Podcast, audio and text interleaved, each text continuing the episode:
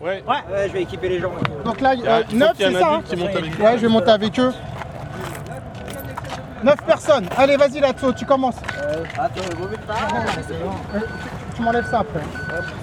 Voilà, on est en train, d'enlever votre sac. Ouais. Là, on est en train de préparer l'embarquement dans le bateau. Nordine Amhoun, professeur d'histoire-géographie au collège de La Roche. Donc on met les, les gilets de sauvetage et on monte grou- en groupe de 9 en fait. hein. Donc là c'est la première, euh, le, le premier départ. Et donc on se prépare pour, euh, pour monter dans l'entrecasteau. Les gars, vous pouvez déjà prendre vos brassières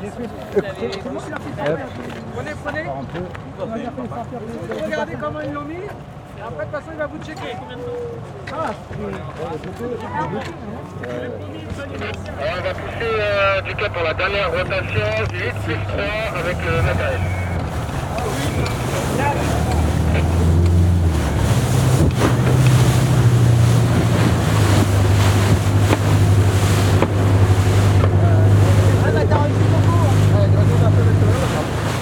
Bord du navire d'Otro-Casto, épisode 2. Mardi 26 août 2022. Ah,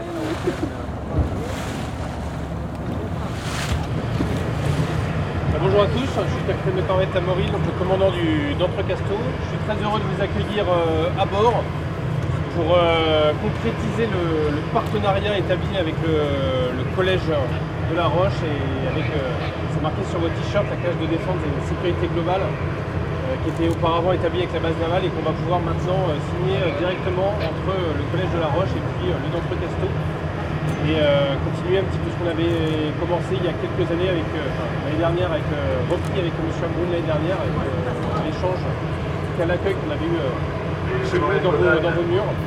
Donc c'est vraiment un, grand plaisir de vous renvoyer cette invitation et de vous accueillir aujourd'hui Entrecasto pour, euh, pour cette belle journée. J'accueille- je, souhaite également la la bienvenue euh, au collège de, de Tadine hein, qui était également euh, présent la, la dernière fois avec votre section euh, média. Donc euh, je vous accueille également avec un, un très, grand, euh, très grand plaisir. Le partenariat est signé euh, avec le collège de La Roche, mais euh, voilà une habitude qu'on a pris la dernière fois. et Donc c'est vraiment avec euh, un grand plaisir qu'on vous accueille euh, à bord. Si vous voulez, on peut continuer la visite. Oui.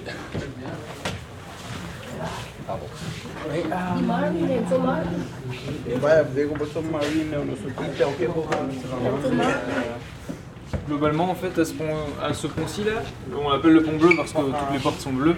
C'est euh, des logements, des, des chambres. D'accord. C'est ici que.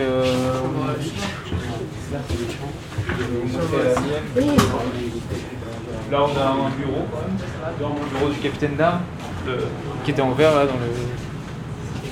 Là, on a de l'équipement pour. euh, pour la lutte incendie, si jamais il y a un incendie qui se déclare à bord, on doit être capable de l'éteindre assez rapide, enfin le plus rapidement possible en fait, pour pas qu'il prenne trop d'ampleur. Et donc là, on a pas mal de matériel. Donc ça, c'est des, appareils respiratoires individuels.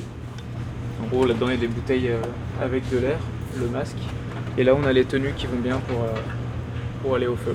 Donc vous avez une formation aussi de On a une formation euh, de pompiers, oui. pompier. Derrière, il y a les extincteurs, RIA. Et voilà. Ça, j'ai une- pas mal de matériel. Donc, je vais vous montrer mon poste. Euh, Laïla aurait une question sur les, sur les sonars et les radars. Euh, question sur la navigation. Votre navire est-il équipé de radar et de sonar Qu'est-ce que c'est la différence entre les deux? Alors, ici nous n'avons pas de sonar, par contre on, a, on est équipé de radars. Donc les radars c'est ce que tu vois ici, le radar ça nous permet de, voir tout ce qui est au-dessus de l'eau, alors que le sonar lui nous permet de voir ce qui est en dessous de l'eau. D'accord? Donc là par exemple ici, ce que tu peux voir sur l'image du radar, c'est la côte de la baie de Tadine, ici. Tu vois là on voit la, on jetée. D'accord? Et avec ce radar là, ça nous permet de nous repérer, euh, de nous repérer sur l'eau par rapport euh, à la côte, et aussi de détecter les, les bateaux ou les, aéro- les aéronefs qui voleraient assez bas, euh, qui pourraient être autour de nous. Alors que le sonar, lui, bah, avec ça, on va plus repérer tout ce qui est sous-marin et tout ce qui est sous l'eau. Voilà. Mais ce bateau n'en a pas. Oui, parce qu'il y, a- il y a quand même des navires. Un sonar, c'est pas forcément que dans un sous-marin, ça peut être aussi. euh, Ah non, non, vous avez des sonars euh, qui équipent les bâtiments de la marine, euh, des bâtiments qui ont vocation anti-sous-marin par exemple, de lutte anti-sous-marine. Et euh, eux ont des sonars qui permettent de détecter les sous-marins. Voilà. Ou les torpilles, euh, ou ce qui pourrait se trouver sous l'eau. Les baleines aussi. voilà. Vous avez vu des baleines là, depuis que vous êtes arrivé Alors ici pour venir là on n'en a pas vu. Et, euh, moi j'en ai vu assez régulièrement euh, quand on se promène, quand c'est la saison dans le coin là. Enfin quand on patrouille, euh, quand on patrouille. Et quand- moi je suis venu ici il y a deux ans au mouillage dans la baie de Tadine et il y avait, il y avait un groupe de trois baleines qui tournaient autour là dans la baie pendant qu'on était au mouillage. C'était sympa. Votre formation pour euh, travailler euh, avec ce type de matériel, c'est qu'est-ce que qu'est-ce que vous avez fait comme formation? Alors, en fait, pour accéder à- au poste où je suis, donc c'est brevet de chef du car, pilote du bateau, euh, en fait, la marine forme son personnel. Donc, euh, ce qui est demandé en règle générale pour mon niveau à moi, c'est d'entrer au moins avec le bac. Voilà. Certaines personnes ont même un niveau plus, élevé que celui-là, mais avec un bac, ça suffit. Et ensuite, avec, euh, avec ce diplôme, on rentre dans les écoles de spécialité de la marine et on intègre l'école de spécialité de navigateur timonier. Donc ça c'est la première phase pour, euh, être employé en tant, que, chef du car. Et après plusieurs années euh, passées euh, dans la marine et après avoir cumulé assez d'expérience, on rentre au brevet supérieur de chef du car. Donc là c'est une formation, on retourne à l'école pendant à peu près euh, enfin, 10 mois, un an. Et ensuite on est en formation sur les unités navigantes euh, pendant un an encore. À l'issue de ces deux années, on est breveté euh, chef du car et là on peut, euh, on, on peut entre guillemets piloter un bateau. Tout Voilà. type de bateau? Dans la marine, oui, tout type de bateau. Ouais. Après, bien sûr, à chaque fois qu'on arrive sur un nouveau bateau, on a un temps de formation, on est en double, jusqu'à ce que le commandant estime qu'on soit suffisamment, euh, qu'on a accumulé suffisamment d'expérience pour être, pour être lâché, seul. Voilà. C'est comme ça que ça se passe. Les élèves, est-ce que vous avez des questions là sur tout les- le matériel que vous voyez, les écrans, tout ça là Pouvez-vous résumer une journée type à bord de votre castor d'un des membres de l'équipage Alors, est-ce qu'un membre de l'équipage pourrait résumer sa journée type? C'est quoi une journée type? Vous voulez vous y coller? Allez. Euh, alors du coup nous pour un marin, une journée type, bon, du coup on arrive sur le bateau à. Bien fort pour ceux qui sont derrière. Du coup on arrive sur le bateau à 6h40. Euh, on arrive, tout le monde se change en tenue militaire. On a l'appel à 6h50. On a toutes les directives qui sont dites par le commandant en second, toutes les communications générales. Ensuite euh, on va voir notre patron, il nous dit ce qu'on a à faire. On travaille jusqu'à 11h30. Ensuite on va manger. Ensuite on reprend à 13h. Et de 13h à 16h, on reprend le travail et on voit avec notre patron euh, à la fin de la journée pour voir ce qu'on a fini. Et voilà. Ça c'est du coup pour la disposition à quai. Ensuite en mer on fonctionne différemment. Il y a des personnes qui sont de quart en haut, 24 heures sur 24. Et euh, il y a d'autres qui sont pas de quart du coup qui font euh, bah, l'entretien du bateau en général. Et un quart dure Un quart dure 4 heures. Voilà. Et c'est un roulement comme ça, 4 heures, et ensuite ils se font remplacer. Quels sont les ah oui, spécifiques de la marine nationale dans les, dans les missions de, de la défense? Je vais répondre à la question. Les spécialités de la, la marine, Chauvet, officier d'opération. Euh, pour comparer aux autres armées, vous voyez que déjà on évolue dans des milieux qui sont différents.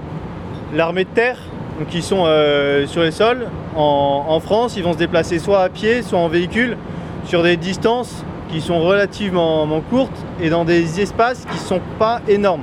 Alors il y a des théâtres en Afrique, etc., c'est- immense, mais leur champ d'action, sur le moment, est assez, euh, est assez petit. L'armée de l'air, des avions de chasse ou des avions de, patrouille, eux, ils peuvent couvrir des espaces bien plus importants, au-dessus de la terre, au-dessus de la mer, et ils vont en voir très loin. Nous, notre spécificité, enfin, on se situe un peu entre les deux. On va pouvoir couvrir des distances très grandes, donc euh, aller sur tous les océans, mais sur le moment, à l'instant T, on ne voit pas très très loin. Donc on est un peu au milieu des deux. Et on va pouvoir en revanche euh, agir avec l'armée de terre et avec la marine pour compenser ses faiblesses et, euh, apporter nos, points forts.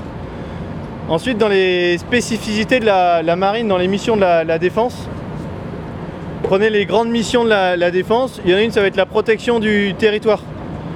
Il y a une grande mission qui est faite par l'armée de terre en, France, qui s'appelle la mission Sentinelle. C'est la protection du territoire. Nous, on va faire à peu près la même chose, mais en faisant la surveillance des eaux proches de la France. Ensuite, une autre grande, euh, mission, c'est la dissuasion nucléaire. Je ne sais pas si vous en avez déjà entendu parler. La France fait partie des rares pays qui possèdent l'arme nucléaire. l'armée de l'air est capable de mettre en œuvre l'arme nucléaire, mais à, des, instants très, très précis. La marine, elle est capable en permanence de mettre en œuvre l'arme euh, nucléaire. Depuis 1972, il y a toujours un sous-marin qui est quelque part dans l'eau, prêt à mettre en œuvre euh, cette arme. Ensuite, en- enfin, on appliquera la politique française qui est aujourd'hui de l'utiliser en second, donc on l'utilisera que si on nous attaque et de manière proportionnée. Donc l'intérêt de la marine là-dedans, c'est euh, est, est stratégique, enfin, c'est au niveau politique de, de dire à tous, les, à tous nos concurrents, euh, tous les autres pays, bah voilà, nous on est capable en permanence d'utiliser l'arme nucléaire.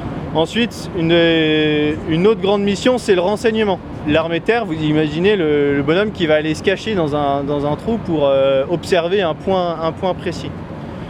Encore une fois, là, la marine, on a la- l'avantage de pouvoir aller loin et observer longtemps, enfin, et de se déplacer en permanence.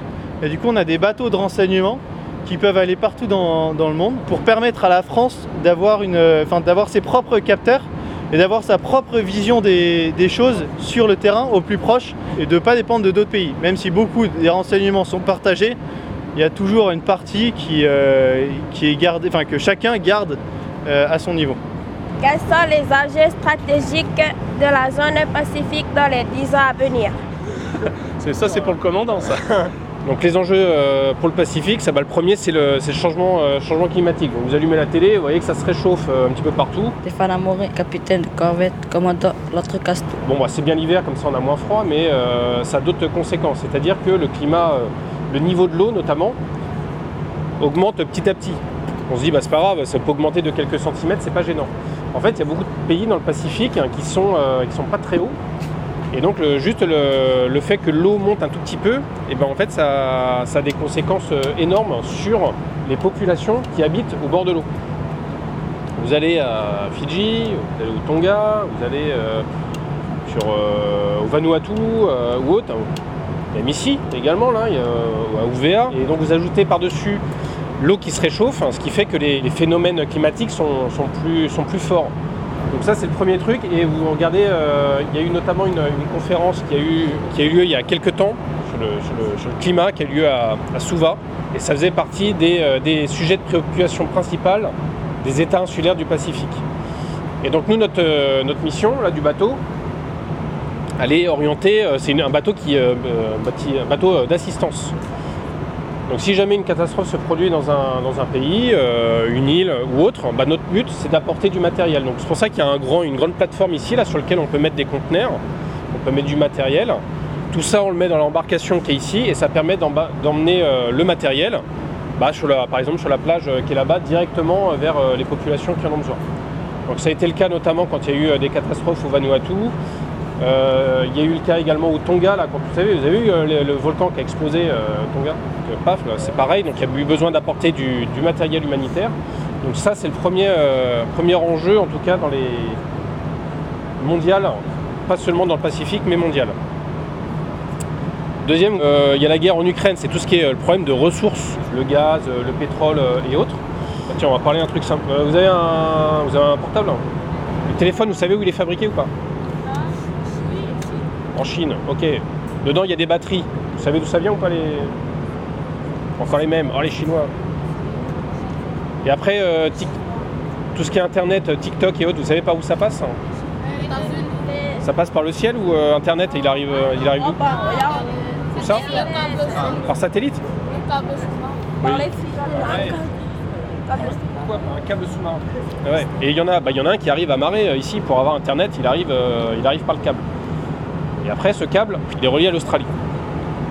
Il y en a un autre là, euh, vous avez peut-être vu le bateau passer il y a quelques mois, il était en train de mettre un câble entre euh, Nouméa et puis euh, Fidji, qui lui après est relié à, Hawaï. Donc là, vous avez vu là quand il y a eu l'explosion du, volcan à- au Tonga, et ben en fait pendant 15 jours, paf, plus d'internet, hein, plus de TikTok pendant 15 jours, et donc bon ça c'est pas trop gênant. Surtout en fait ils n'ont pas pu demander euh, l'assistance euh, de l'aide derrière, ils n'ont pas pu, euh, pas pu communiquer. Pareil, donc là c'était une catastrophe naturelle, mais pareil si vous regardez euh, en Ukraine, bah, si on ne peut pas communiquer, on ne peut pas demander de l'aide. Et bah, ce que font également les, Russes derrière, bah, ils coupent les communications qui, passent, qui passent par Internet. Donc ça, ça fait aussi partie des problématiques qu'on suit, c'est-à-dire sécuriser les moyens de communication. Parce que derrière les moyens de communication, bah, c'est il y a euh, des transactions financières qui passent, euh, qui passent par là, c'est euh, le lien avec, avec, les populations, enfin il y a tous les services de la poste, on peut en imaginer, enfin il y, en a, en a beaucoup d'autres, tout ça, eh ben, il n'y a, plus de communication et donc on se retrouve isolé. Le dernier point qui est, important aussi, c'est la pêche. On a parlé, c'est quoi la, à quoi ça sert la zone économique exclusive? Autour de, autour marais, il y a une Z2. Bien. Ça veut dire que dans cette zone, eh ben, tout ce qui se trouve dans l'eau, ça appartient à la France. Ça vous appartient. D'accord? Donc tout ce qui est poisson, eh ben, il n'y a que des bateaux euh, français qui ont le droit euh, d'aller dedans. S'il y a des bateaux étrangers qui veulent aller pêcher dedans, ils, ont- doivent demander l'autorisation euh, à la France pour, pour aller dedans. Alors il y a du poisson, mais il y a aussi ce qui est en dessous, sous la- au fond de l'eau. Et au fond de l'eau, il y a du gaz et du pétrole. En a pas partout, hein. mais souvent il y en a, euh, on arrive à trouver du, pétrole et du gaz. Donc si on interdit aux autres pays de venir, bah, ça permet de ne pas dépendre encore des Chinois, encore euh, voilà, d'autres pays qui produisent euh, du, pétrole et, et du gaz, d'avoir notre propre production. Avez-vous croisé des baleines en cette saison hivernale? Et quels sont les animaux que vous croisez le plus fréquemment? Alors, est-ce que vous avez croisé des baleines euh, depuis euh, quelques semaines? Parce qu'on est dans la période des baleines. Et sinon, quels sont les types de, de- la faune que vous croisez en mer, euh, voilà, à bord de ce navire que vous avez pu croiser? Qui veut répondre? Du coup, oui, on a croisé des baleines. On les voit de loin parce que bah, on s'en approche pas vu qu'on a un gros bateau, ça peut leur faire peur et en plus c'est pas c'est pas le but d'aller les embêter. Donc on arrive à les observer quand on quand on est en mer. Euh, les dernières c'était euh, vers le canal de Woodin où on en a vu. On les voyait sauter donc euh, c'était sympa. Et sinon les animaux qu'on voit le plus, des fois, il y a des oiseaux qui viennent se poser pour se reposer, ou alors qui volent à côté du bateau. Et on a aussi beaucoup de poissons volants. Donc on les voit sauter à côté du bateau. Voilà. Comme on a un bateau, ils aiment bien, des fois, les bancs de poissons viennent pour nous suivre, pour récupérer euh, de la nourriture. Bon, ils n'ont pas grand-chose, mais, euh, mais voilà. Pourquoi y a-t-il si peu de femmes sur le Dr Castor?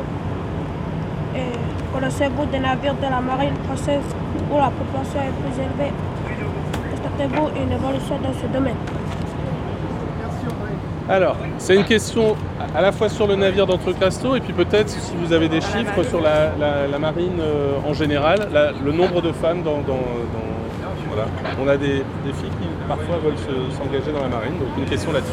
Alors, euh, nous ici à bord, on est 15% de femmes. Donc, je ne sais pas si vous avez vu, on est 4 en tout. Euh, c'est déjà un, bon pourcentage parce que ça représente à peu près le pourcentage qu'on peut avoir dans la marine nationale qui est entre 15 et euh, 18%.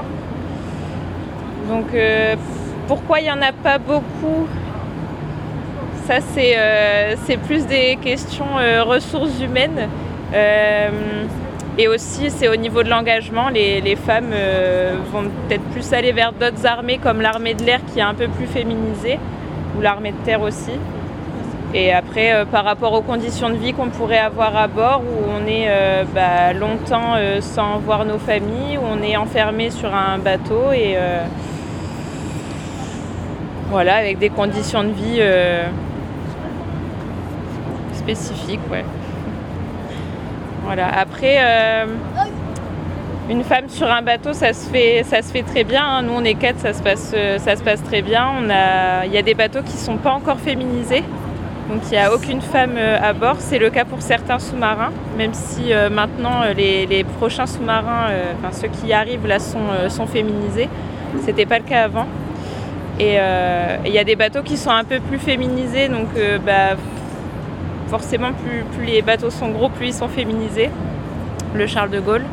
Je sais pas le pourcentage euh, en tête, mais euh, et ensuite euh, les frégates multimissions aussi sont pas mal féminisées. Donc euh, on atteint presque les, les 20 à 30% selon les bâtiments. Est-ce qu'il y avait une autre question, euh, C'est bon Tadine Les élèves de Tadine, est-ce que vous avez une autre question? Pas de question